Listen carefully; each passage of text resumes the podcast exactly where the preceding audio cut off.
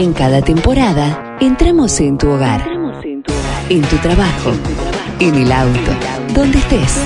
Con vos, GDS Radio Mar del Plata, la radio que nos une. GDS Radio Mar del Plata. La radio que nos une.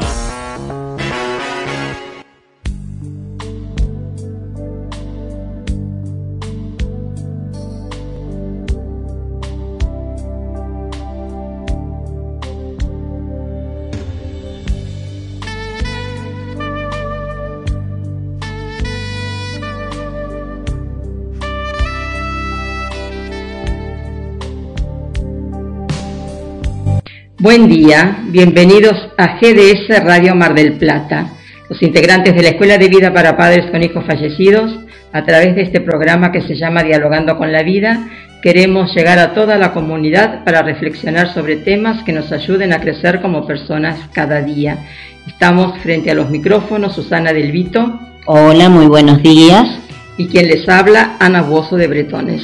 Un beso enorme a Anita Rabainera, Norma del M y Monona Gainza. En la operación técnica nos acompaña Guillermo Daniel San Martino. Muchísimas gracias Guillermo por su aporte como todos los sábados. Esperamos el llamado de los oyentes para compartir la reflexión y también sus opiniones con mensajes de voz o escritos o por WhatsApp al teléfono más 54 223 424 6646. Reitero, mensajes de voz escritos o WhatsApp al teléfono más 54 223 424 6646. La Escuela de Vida para Padres con Hijos Fallecidos es un grupo de ayuda mutua que convoca a los padres que viven la experiencia existencial más profunda, como es la muerte de un hijo, y a todas las personas que transitan la experiencia de la muerte de un ser querido. Nuestro marco teórico existencial es la logoterapia de Víctor Frankl. Es un grupo aconfesional gratuito y abierto. Los integrantes o asistentes pueden entrar y salir cuando lo deseen. No es un grupo de terapia, pues no nos asisten médicos, psicólogos ni psiquiatras, porque no somos enfermos a causa de la muerte de un ser querido. Nuestro lema es sí a la vida a pesar de todo e incondicionalmente. Nuestro próximo encuentro presencial se llevará a cabo el día 12 de febrero a las 20 horas en salones parroquiales de Nuestra Señora de Fátima. Güemes sin número entre Alberti y Rawson. Teléfonos fijos 482 0964 472 2966 495 3255. Celulares a disposición, llamadas WhatsApp, prefijo 0223 689 0647 423 59 33 568 8205 550 69 19 Aquellas personas que deseen adherirse a las reuniones virtuales a través del Zoom pueden comunicarse con Gaudencio al 2235 400-399. El próximo encuentro por Zoom se llevará a cabo el lunes 5 de febrero a las 20 horas. Nuestro correo electrónico escuela de vida 2002 arroba Página web www.escueladevidamdq.com.ar. Facebook Escuela de Vida para Padres con Hijos Fallecidos. Nos pueden escuchar por internet www.gdsradio.com www.cronosmtq.com o bien descarga la aplicación de la radio. Nos encontrás como GDS Radio en todos los sistemas operativos de tablets y celulares. Sábado 3 de febrero de 2024, programa 1148 de Dialogando con la Vida. Tenemos saludos, Susana, ¿no es cierto, a nuestros oyentes? Sí, bueno, un, sábado más, voy a ser reiterativa con un saludo generalizado a todos los oyentes que nos acompañan en la reflexión y muchísimas gracias por sus comentarios. Hace unos días, el miércoles, si bien recuerdo, escuché en un programa de televisión que se celebraba el Día Universal de la Educación. Y nos pareció con Susana eh, propicia esta, esta fecha, esta celebración, compartir con ustedes un programa que hicimos el 17 de junio de 2006 con nuestro gran y querido amigo Helio Aprile, en donde abordaba temas que tenían que ver con la educación, por supuesto, con los valores, con la tecnología, con el encuentro, con el rol de los maestros, con la comunicación y demás. Es un programa imperdible. Tenemos eh, también una sorpresa a lo largo del programa que no la vamos a decir y había notado yo algunas, algunas, eh, algunos títulos de Helio Aprile. Yo creo que el considerarlo amigo supera a todos los demás, pero es bueno decirlo. ¿eh? Docente, poeta, ensayista, narrador, filósofo, disponible siempre que le hemos pedido compartir su tiempo de un sábado a la mañana para estar en el programa, lo ha hecho. Y, este como todos, todas sus intervenciones realmente es imperdible.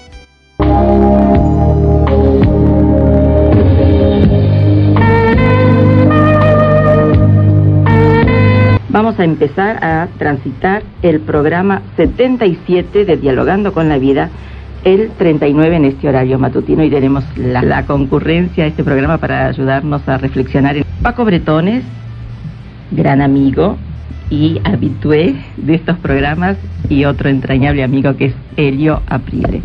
Buen día a los dos. Buen día, buen día. Buen día, Ana. Helio Aprile, me voy a dirigir a vos en primer término. Esto es una charla entre amigos y te agradecemos, lo mismo que a Paco, sabemos que el sábado es una jornada muy intensa de tarea. Te agradecemos muchísimo que quieras compartir con nosotros este tiempo de reflexión. Y hace unos días, cuando estábamos eh, tratando de coordinar un programa de radio, una amiga nuestra, con asombro, eh, comentó que mm, había visto a muchachos luciendo una remera que decía, eduquemos en valores. Y a mí se me ocurre esta pregunta, ¿es una moda educar en valores?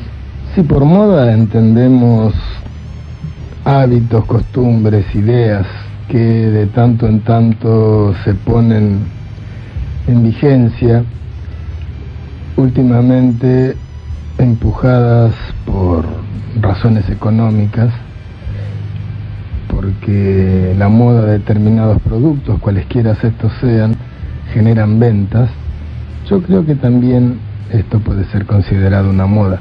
Pero además de una moda, si este sistema economicista en el que estamos viviendo ha hecho que se pueda vender indistintamente pasta dentífrica, calzoncillos, ideología o religión. Y siempre el objetivo al final del proyecto es vender, como quiera que sea. Digo, más allá de esto, eh, creo que educar en valores es una redundancia. Es decir, ¿de qué otra manera se concibe la educación si no es transfiriendo valores? O dicho desde el comienzo, cuando uno formula un proyecto educativo, lo formula sobre determinados valores. La sociedad que queremos construir a partir del hombre que queremos construir solo puede ser imaginada como proyecto y todo proyecto para ser coherente tiene que saber primero hacia dónde va, desde la constitución de determinados valores. Con lo cual yo dije, dijera a modo de contrarrespuesta, ¿podría educarse en no valores o sin valores? ¿Podría llamarse educación? creo que es una redundancia y una moda. ¿Para quién educa la escuela, Elio? Hoy la escuela no sabe para quién educa. Yo creo que hay una ceguera axiológica absoluta. Creo que la escuela se ha mecanizado. Creo que la escuela se ha convertido en una institución eh, vacía de teleología, de fines, donde se cumple con eh, una suerte de estructura meramente formal, donde hay horarios, hay contenidos, hay objetivos, hay quienes van como docentes, quienes van como alumnos y con todas las excepciones que puedan salvarse a esta generalización que hago, en el fondo no hace más que cumplirse con un proceso meramente mecánico. Y la respuesta sería fácil de obtener si nosotros hiciéramos una suerte de encuesta entre todos los docentes y les preguntáramos el aporte que usted hace al sistema educativo en el área que sea, en los días y horarios en que esto acontezca. Le preguntáramos, ¿para qué tipo de hombre usted cree que está educando? Su aporte es una parte a un proyecto global. ¿Usted conoce ese proyecto? ¿A qué hombre está educando usted? ¿Cuál es el modelo de hombre terminado en la precariedad que implica lo terminado, una vez que haya abandonado el, el sistema educativo? La mayoría creo que no sabría contestarlo. La mayoría simplemente aporta lo que él tiene que dar, su asignatura, sea ciencia, sea cálculo, sea lengua, sea lo que fuere, pero creo que no hay.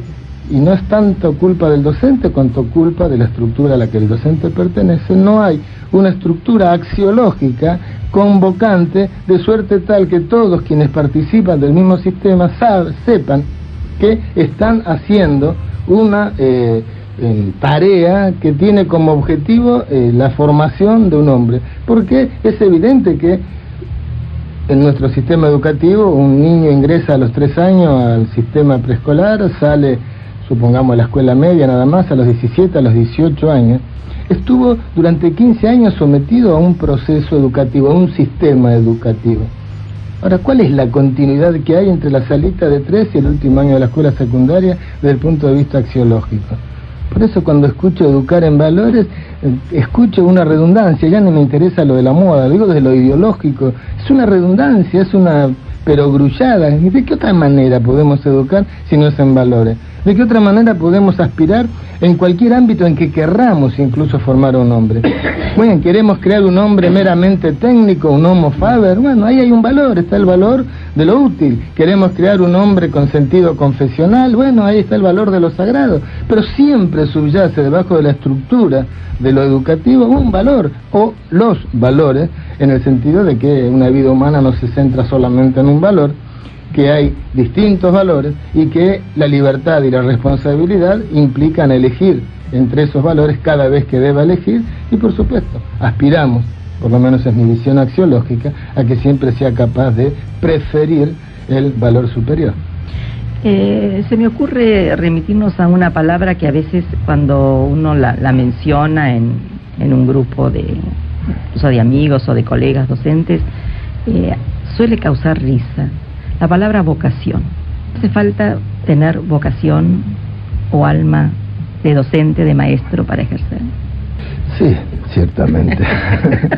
Eh, he hablado mucho de esto. Yo después de seis años en el ejercicio de la Intendencia de esta ciudad, volví al aula, volví a dar clases. Eh, y yo volvía con una duda, que debiera ser la duda que asalte a cada maestro todos los días después de seis años de no dar clase, ¿qué hay de mi vocación? ¿Está vivo el duende ese de disfrutar cada minuto frente al aula? ¿Se me oxidó el maestro que me hizo feliz durante tantos años a lo largo de toda mi vida? Y en definitiva me estaba preguntando por la vocación. La vocación es un llamado, esto yo lo he explicado tantas veces. Vocare es llamar y hay una invocación, una provocación, una revocación, una advocación. En todos los casos es un llamado con, llamado ante, llamado para, y la vocación es meramente un llamado. La vida es una vocación. Si yo no tengo vocación de vivir, me gana la rutina, se me gangrena la existencia. La vida es vocación desde la perspectiva simple de cada mañana tener algo para hacer. Esa es la vocación de vivir. El sí a la vida a pesar de todo. Es una profunda vocación donde el llamado de estar vivo se festeja como una fiesta. Hoy estoy, siendo tan sencillo que pudiera no estar hoy o que no hubiese estado nunca. Yo recién leía en un anillo Carpe Diem, ¿eh? la famosa la famosa frase de, de los latinos. Y sí, es que si el día no lo atrapamos ahora, mañana tal vez sea demasiado tarde. Y ese es la, el apetito existencial, el apetito vital. La vida es aquí ahora, imperiosamente ahora. Un hermoso poeta llamado Marqueyan, poeta persa, ¿eh? el famoso autor de la Rubayata, el poeta del amor, del vino, de la vida, que en una de las rubayatas decía, hay dos días por los cuales jamás mi corazón ha languidecido, el que ya fue y el que aún no ha llegado. Y eso es apetito existencial, eso es vocación vital. Y dentro de la vocación vital, la vocación profesional. ¿Cómo justifico mi vida?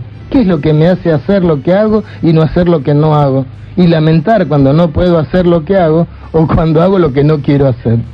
Pues precisamente la vocación, aquello que me gusta hacerlo, aquello que lo disfruto.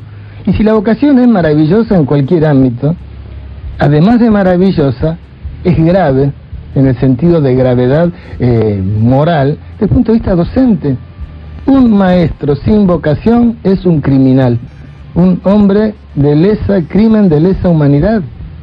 Hay que entenderlo de esta manera. Por eso durante tantos años de clase en formación docente, le decía a mis alumnas, si no tienen vocación real, si no sienten que tienen que ser maestras a pesar de todo y contra todo pesar, abandonan aún antes de empezar.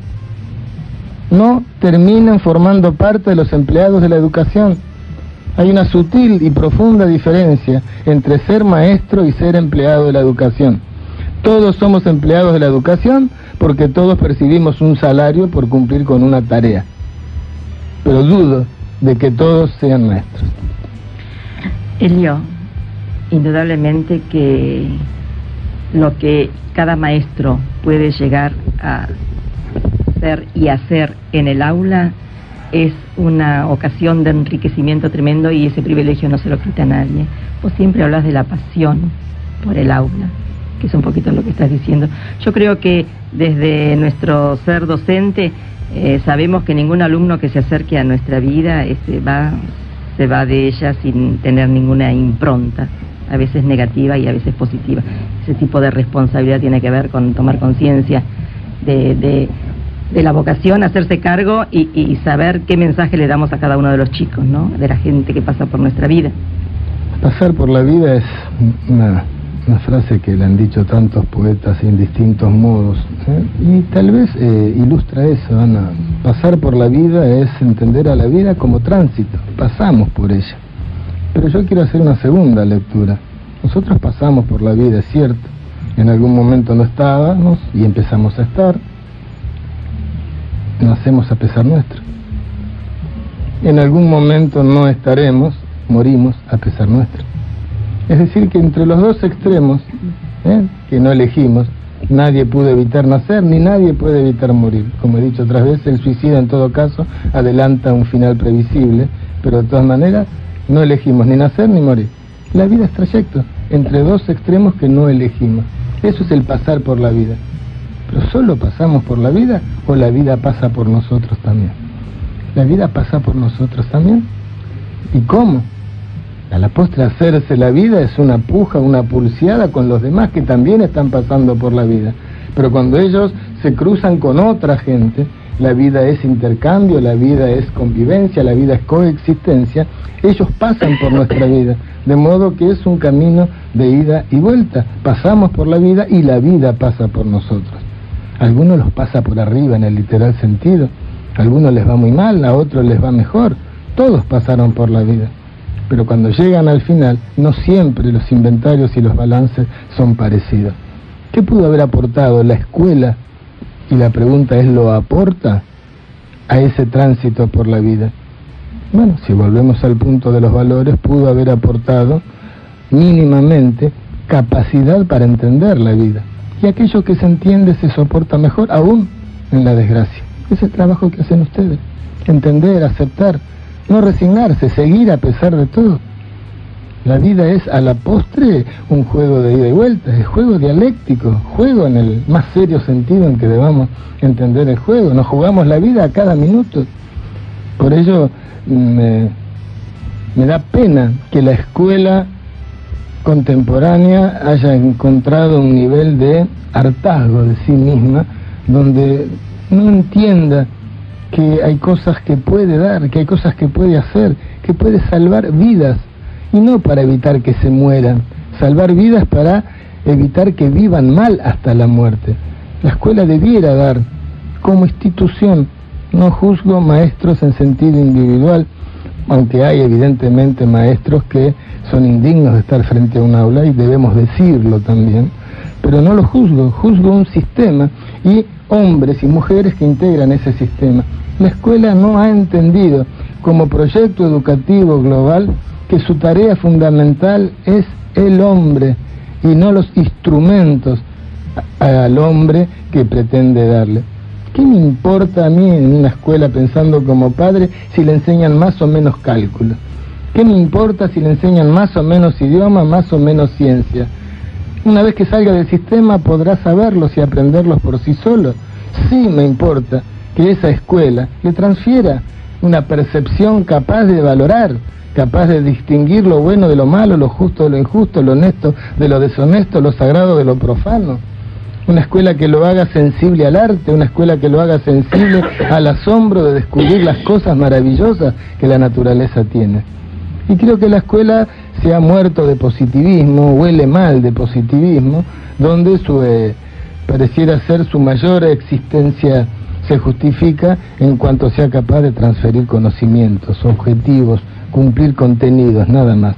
Los contenidos no significan nada si no tenemos en claro el hombre al que se lo estamos transfiriendo.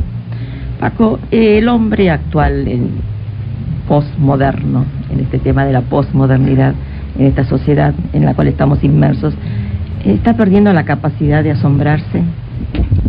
Eso es, yo estaba escuchando a Helio y este, en el fondo de toda la crítica que él hace, vos empezaste hablando de estas remeras de los muchachos que ponía que eduquemos en valores, eduquemos en, valores. Y lo pone y lo lleva encima un, un, un representante de una generación desilusionada, cansada, hastiada, que es gran parte de la juventud. No sabe qué es lo, que debe creer, no sabe qué es lo que debe encontrar, pero lo que tiene a la vista lo cansa, lo aburre y lo decepciona. En el fondo, en el fondo, este, completando o, que, o queriendo añadir un complemento a, a todo lo que dijo Helio, yo veo este, eh, que esta misma reacción de la gente joven que no sabe lo, lo, que quiere, pero sabe muy bien que lo que tiene delante no lo llena, es como un intuir, una una añoranza de algo que realmente existe. El hombre es un animal que valora. Dice Nietzsche que es un animal valorador. Sin valores no puede vivir. Esto es su, su misma esencia. Y cuando el sistema lo obliga a vivir una cultura de desvalores, algo dentro de él, algo dentro de él, sobre todo la gente joven, protesta y se revela. Los adultos eh, les es más fácil, más difícil reaccionar. Ya están atrapados, ya están programados, ya están convertidos en, entes que, simplemente están al, al servicio. El hombre función del cual hablaba otro, otro gran pensador, Marcel. Entonces el hombre función es el hombre adulto en gran parte que ya ha sido victimizado por el sistema. La juventud lo que tiene de bueno que aún no se ha dejado sistematizar. Y al no dejarse sistematizar, no le queda otra cosa que la, protesta. Por tanto, yo veo en la protesta de, de la gente joven una añoranza de algo que ontológicamente existe, forma, forma la esencia del hombre. Aunque no lo sepa, su protesta es válida porque de una manera inconsciente está recordando a nuestra cultura mecanizada y la, lastimosamente con un sistema educativo prostituido, que educación es, sinónimo de, de éxito, cuando educación debería ser sinónimo de de ser más lo que debo ser, esta gente joven tiene, tiene una gran misión. Recordar, este, aunque no se dé cuenta con sus actitudes, que el hombre vale por lo que es, no por lo que tiene. Y esa protesta eh, de, de, de los valores es fundamental. Sin valores no se puede vivir, porque lo que a mí me hace hombre, ya que el hombre no nace, sino que se hace, lo que a mí me hace hombre son justamente los valores. Y por valor entendamos aquella acción trascendente que objetivamente tiene en sí un valor. Yo no, yo no le doy el valor intrínseco al, al, valor. Mi libertad y mi responsabilidad me hacen elegir aquello que hace que yo salga de mi egoísmo y que pueda realizar acciones que tienen sentido. Por eso a mí me parece que, completando lo, lo, lo, lo que dijo Helio, que me parece eh, que es real, eh, es una paradoja, es una contradicción hablar de educación en valores. No es posible. El, el, valor ya de por sí es lo más educativo de nuestra vida. El que no entiende esto, más que hablar de valores, tendría que hablar de desvalores.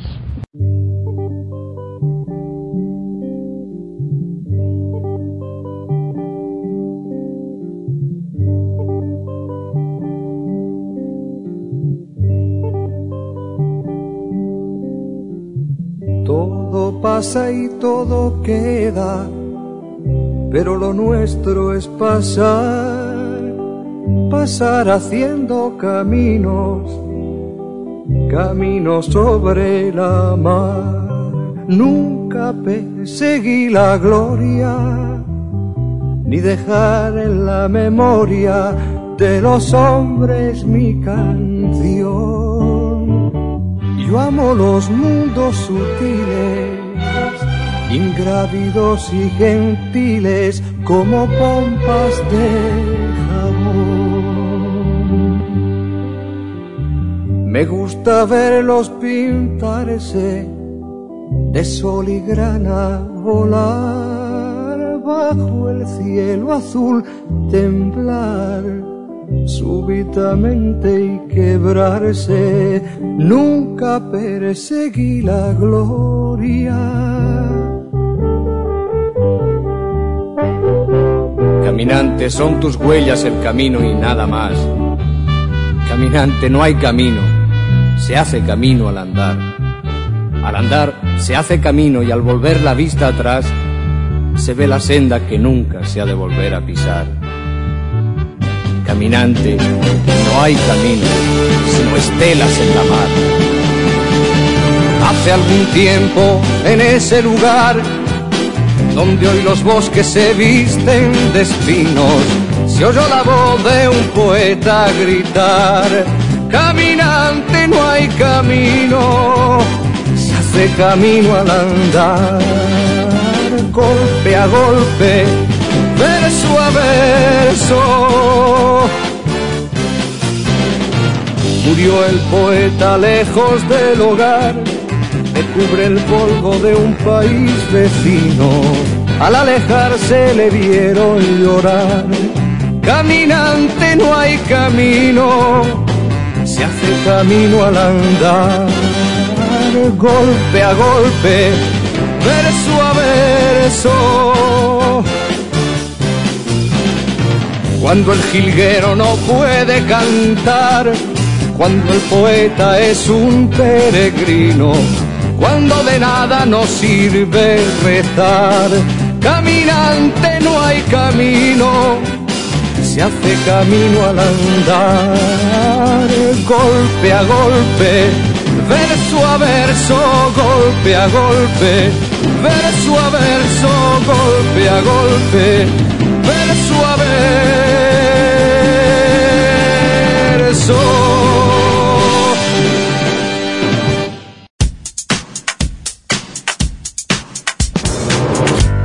494 1010. Viaje con Servitaxi. Comodidad, seguridad y puntualidad. Aceptamos tarjetas de crédito. Descarga la aplicación. Encontranos como Servitaxi Mar del Plata. Servitaxi. Sinónimo de servicio. 494 1010. Casino Celu Apuestas. Grupo Bet91 Red. Las únicas. Jugás sin límite de apuestas. Se pagan premios en su totalidad. Comunicate con tu cajera de confianza. Ayelén Sayas. 223-504-2335. Búscanos en Instagram. Casino.aybet91.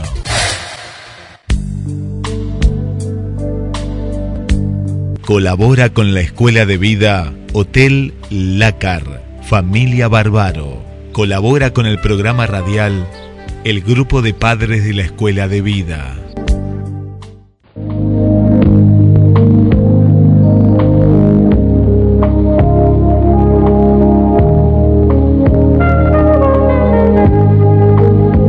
Bueno, llamo Rosa, saluda, felicita y bueno, quiere hacer una pregunta al señor Elio Aprile.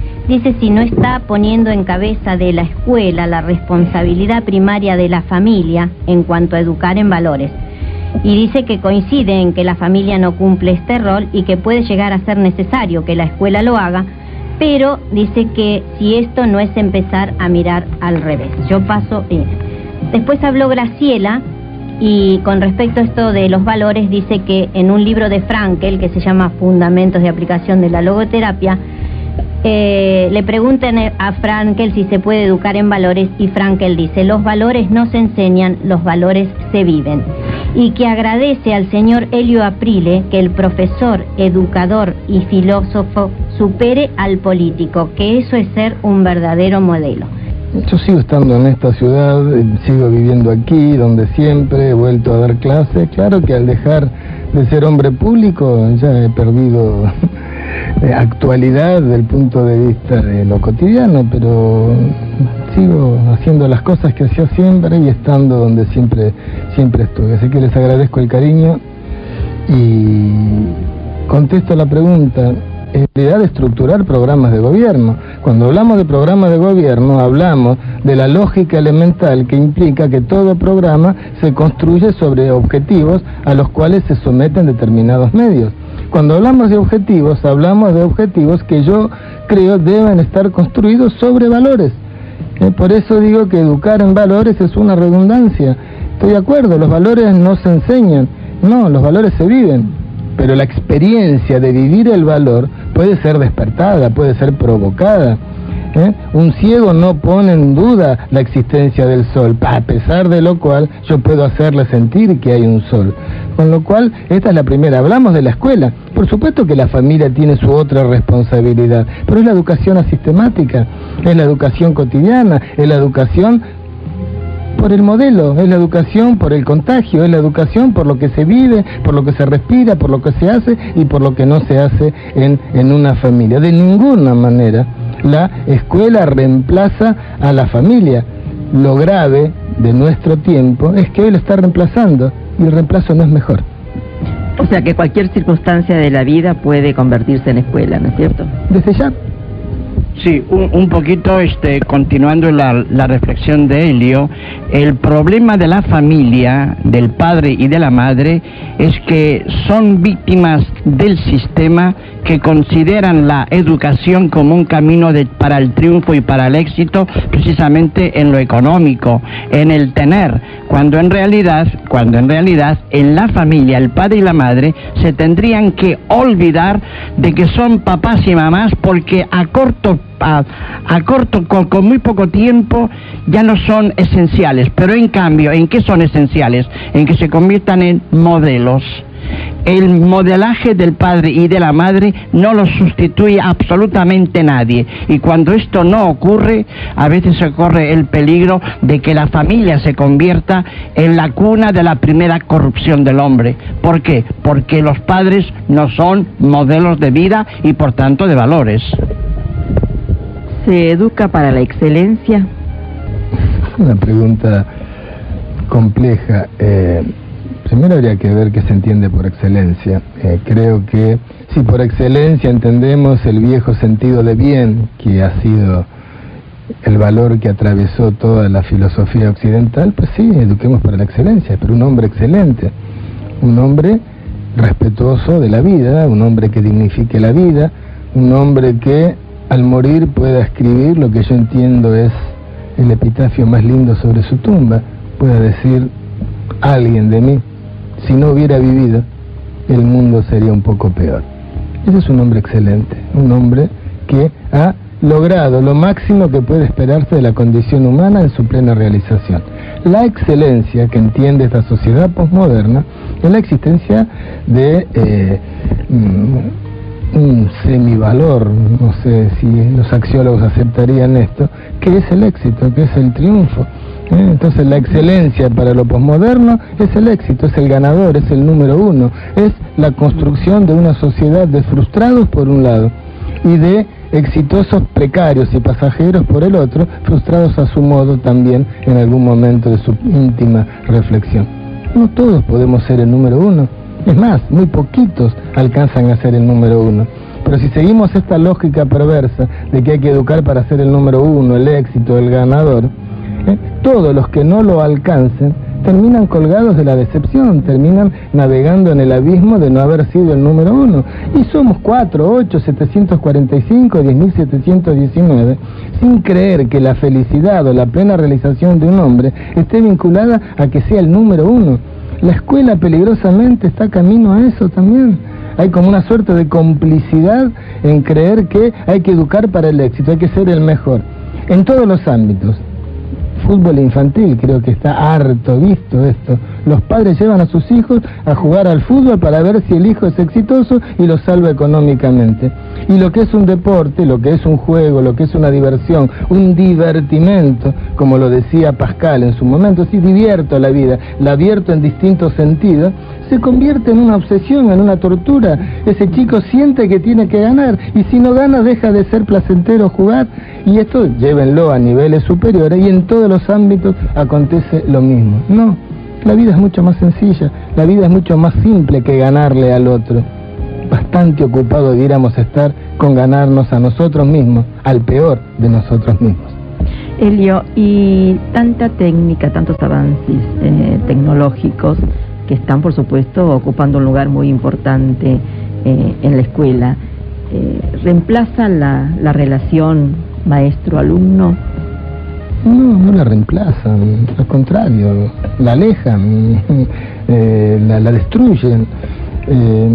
yo sería un necio si negara el valor de la técnica, yo no puedo dejar de asombrarme por las cosas que la técnica ha logrado en esta transformación del mundo y de la relación del hombre con el mundo el hecho de que yo esté hablando a través de este aparato y que, no sé, N cantidad de personas me estén escuchando en otros lugares, el hecho de que yo por televisión pueda ver lo que acontece al otro lado del Atlántico, que el hombre haya llegado a la Luna, el Internet, eh, la energía atómica para bien o para mal, digo, todo esto ha construido un alarde de conocimiento, de ciencia, de técnica formidable. Pero el hombre creció paralelamente el hombre fue creciendo también como crecieron los avances tecnológicos.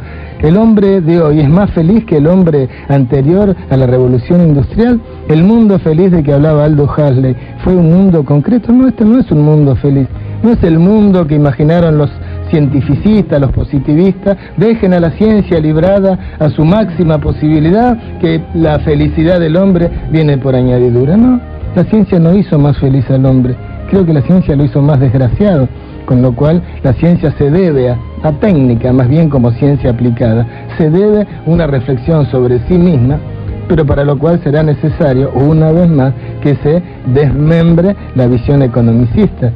¿Ha hecho más feliz al hombre? No, ha hecho más feliz a quienes manejaron los poderes de la ciencia y de la tecnología y lo convirtieron en recurso económico y enriquecimiento. En, ese, en, esa misma línea de pensamiento, eh, el último Frankel, diríamos, eh, murió con la obsesión de que educar hoy más que nunca tiene que ser responsabilidad.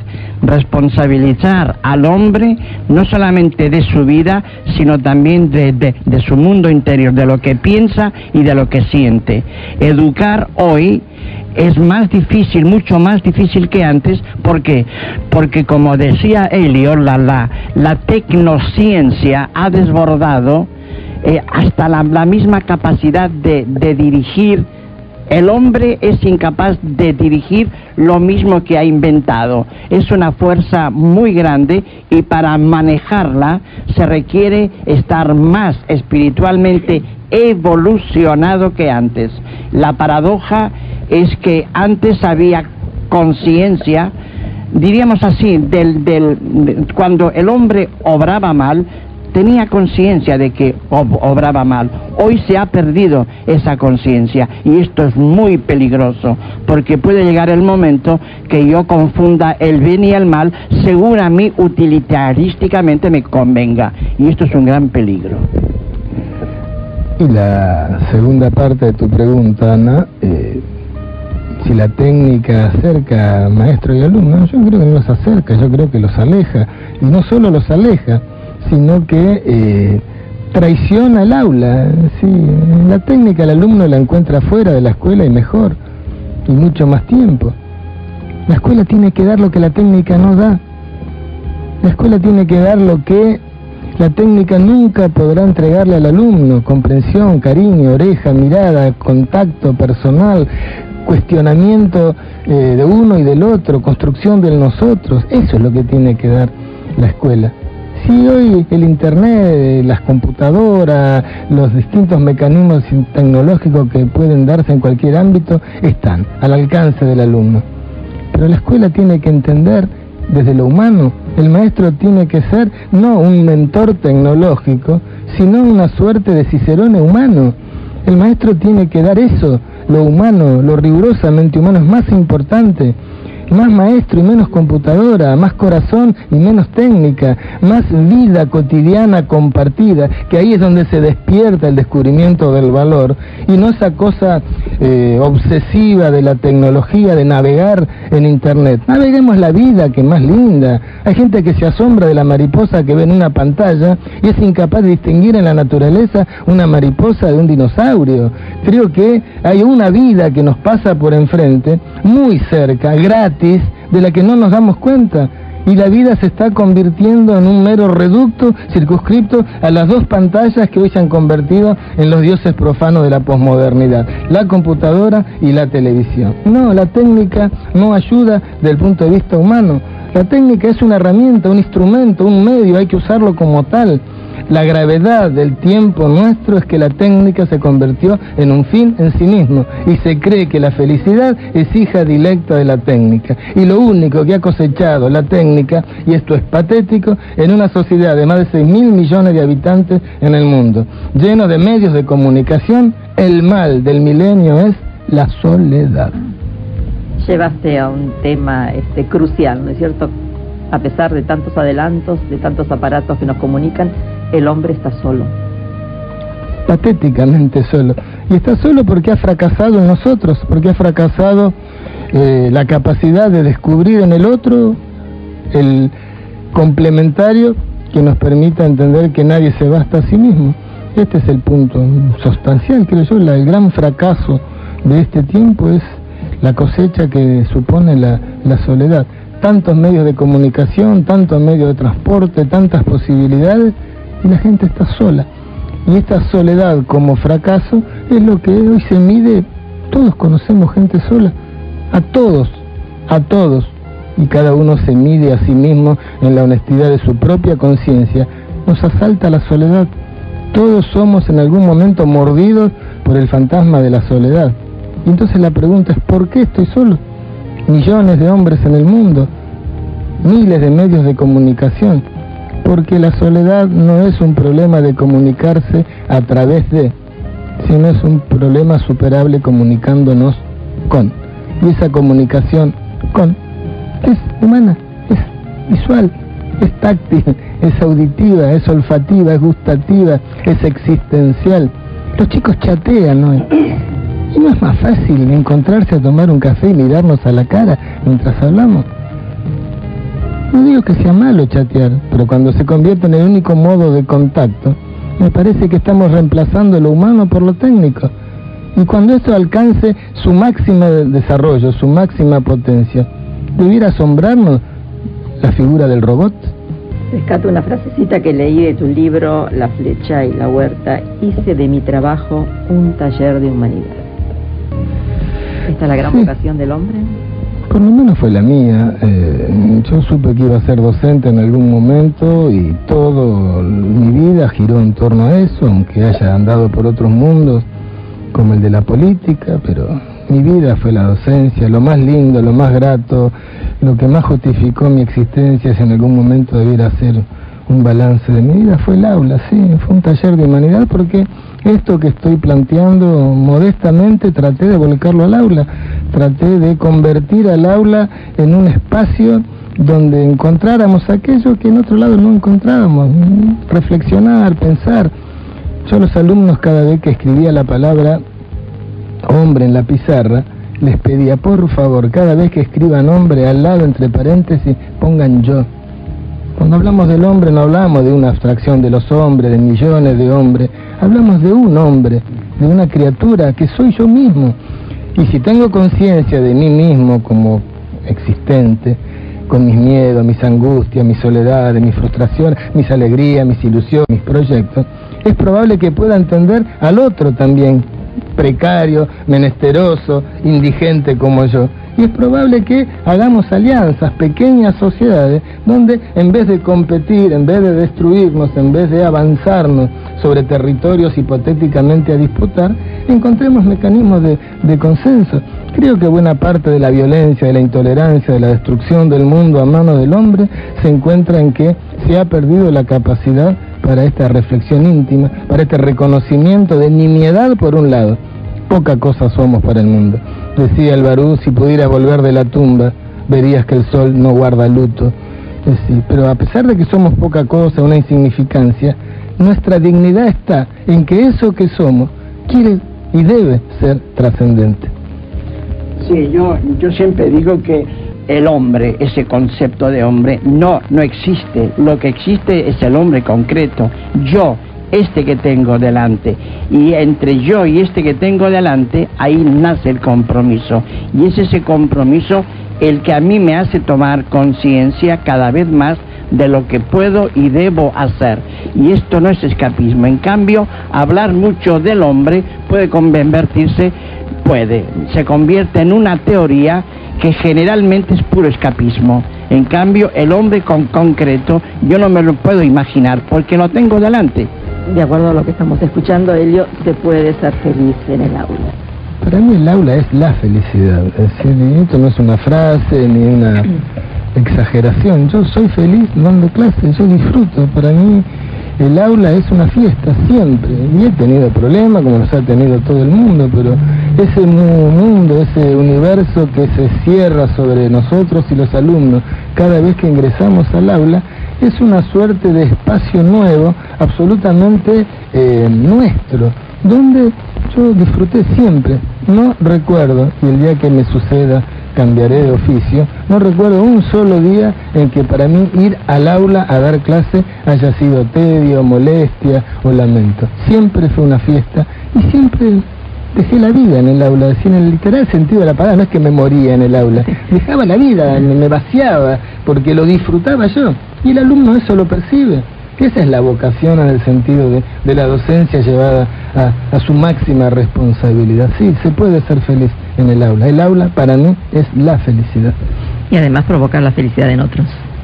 Bueno, eso lo dirán los alumnos, pero ciertamente eh, sucede con frecuencia encontrarme con alumnos, exalumnos que me dicen, usted me enseñó a pensar, usted me mostró la vida.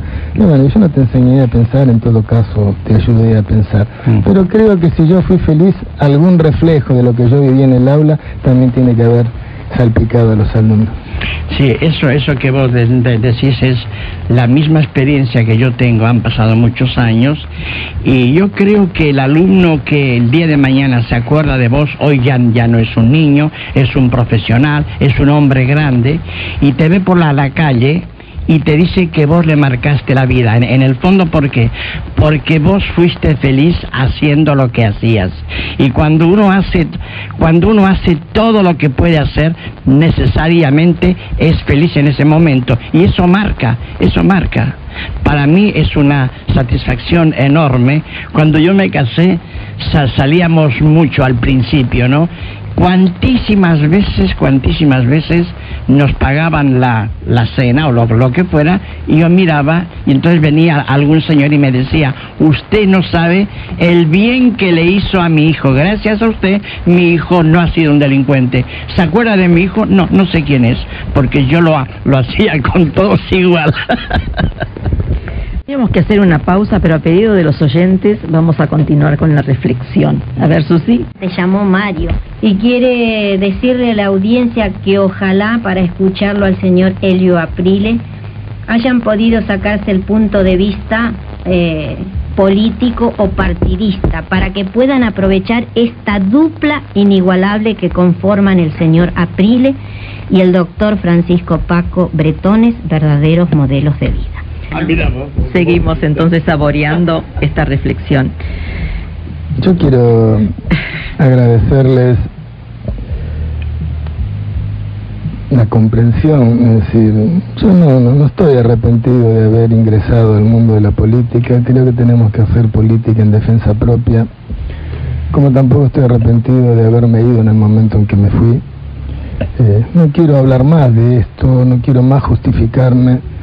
Eh, siempre dije que el docente mira lo permanente y el político era un accidente, pero mm, juzguenme como hombre. Y el hombre incluye todo. Y por lo tanto eh, agradezco la comprensión y sobre todo que seamos capaces de, de, convivir más allá de las ideas partidarias que tuve, que sigo teniendo y de las que no reniego, pero que nunca jamás torcieron el rumbo de lo que creo pensando en el hombre más que en el partido político al que el hombre pertenece. Para cerrar, Elio, ¿podemos los padres ser maestros y modelos de nuestros hijos? Eh, buena parte de nuestras confusiones a la hora de discutir, de debatir, de polemizar, están en que no hemos planteado correctamente las preguntas. Creo que la calidad de la respuesta depende lisa y llanamente de la claridad de la pregunta. Por ello muchas veces hay que perder más tiempo en formular la pregunta que la respuesta, porque una pregunta bien formulada es más posible de lograr una respuesta más concreta, más, más cierta, menos polémica. Eh, es cuestión de palabras, pero somos palabras, nos manejamos con palabras. Por lo tanto, cuando uno dice los padres pueden ser maestros, los padres deben ser. Los padres eh, deben serlo desde el imperativo moral que supone la responsabilidad de haber tenido hijos. Que lo logremos o no lo logremos mide nuestra calidad de padre. Que seamos mejores o peores padres, más o menos modelos, también mide nuestra responsabilidad de padre. Lo grave es que en muchos casos no hay la reflexión del padre en cuanto a su responsabilidad como tal. Digamos que, como en otros ámbitos ha sucedido, la paternidad se vuelve una cuestión mecánica, biológicamente mecánica, pero en todo caso carente de axiología. Y el hecho de la paternidad no es un mero hecho biológico, hay una responsabilidad implícita, hay algo más que la vanidad de mi sangre, de mi apellido o de mí mismo, que me prolongo en hijos. Hay la responsabilidad para con la humanidad a la que pertenezco. Es decir, yo soy la humanidad, en la exacta proporción en que pertenezco a la humanidad, cuando hablan de la humanidad me incluyen. Y lo que yo hago, para bien o para mal, en la exacta proporción en que a mí me sucede, le sucede a la humanidad. Y lo que le sucede a la humanidad en la exacta proporción en que yo lo vivo, también me sucede a mí. Entonces los padres somos de alguna manera responsables, mejores o peores padres, mejores o peores modelos. Pero la pregunta es, padres, ¿se lo han planteado alguna vez? ¿Han hecho reflexión sobre si están siendo modelos para sus hijos? Y una pregunta más alguien que no es modelo para sí puede ser modelo para otros. Paquito. Sí, no, yo creo que vos debes, este tipo de programas, no debes nunca dejarlos pasar, porque vos despertás conciencias.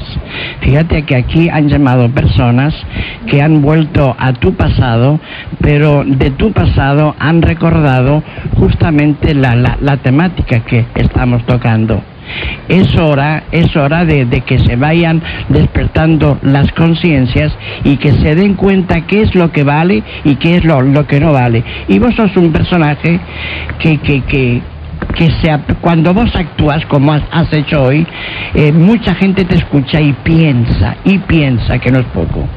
Y esta gente que, que piensa se convierte en despertador de conciencia. Por eso que cuanto más ocasiones tengas de hablar como hoy, mucho mejor. Gracias, Paco.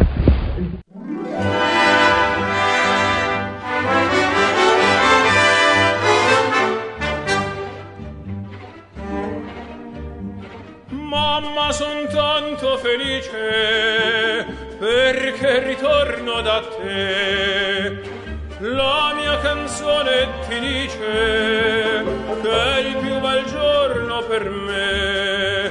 Mamma, son tanto felice viver lontano perché. Mamma, solo per te la mia canzone vola. Mamma, Sarai con me, tu non sarai più sola, quanto ti voglio bene. Queste parole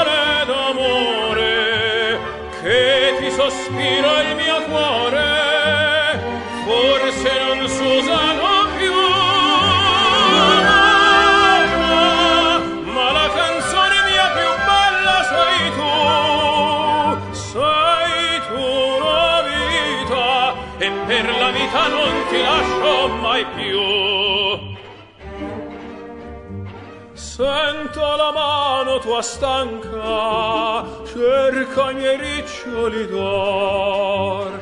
Sento la voce ti manca la ninna nanna d'allor. Oggi la testa tua bianca io voglio stringere al cuor. Mamma solo per te la mia canzone vola mamma sarai con me tu non sarai più sola. Quanto ti voglio bene queste parole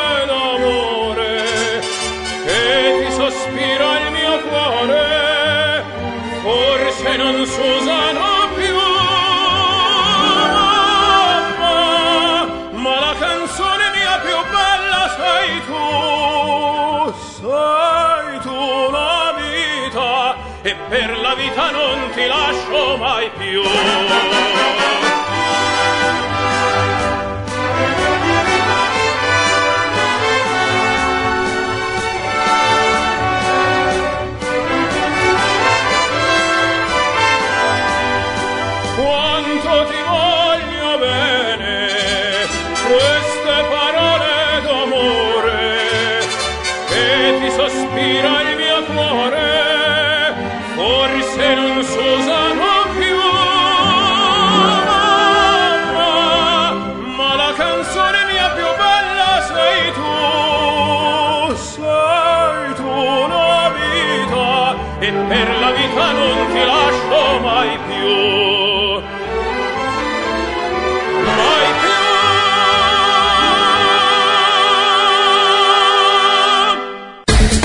Casino Celu Apuestas. Grupo Bet91 Red.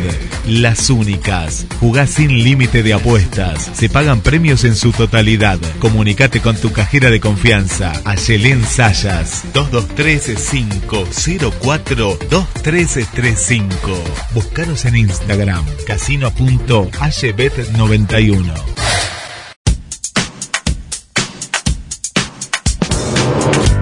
Casino.aybet91. ...494-1010... Viaje con Servitaxi. Comodidad, seguridad y puntualidad. Aceptamos tarjetas de crédito. Descarga la aplicación. Encontranos como Servitaxi Mar del Plata. Servitaxi.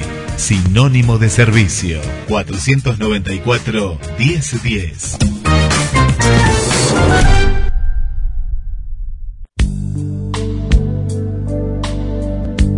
Colabora con la Escuela de Vida Hotel Lácar, Familia Barbaro. Colabora con el programa radial El Grupo de Padres de la Escuela de Vida.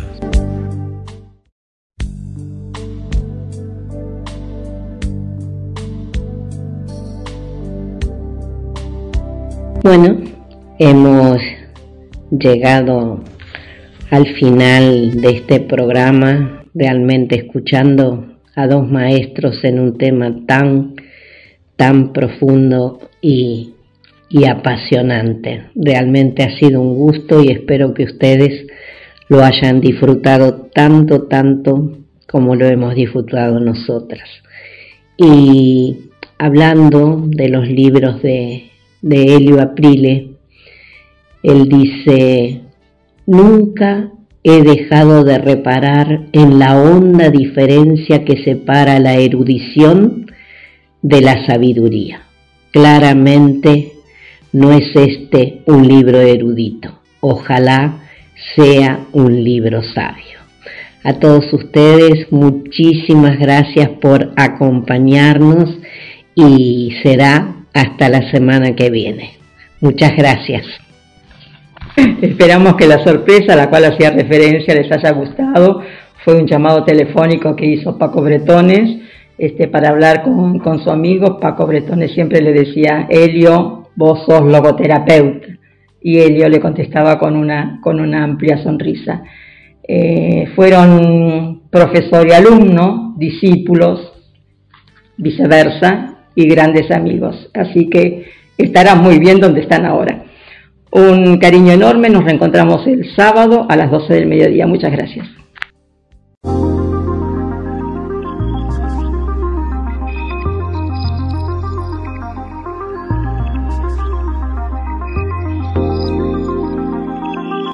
Seguimos haciendo, seguimos haciendo, seguimos juntos. GDS Radio, la radio que nos une. Escúchanos en www.gdsradio.com.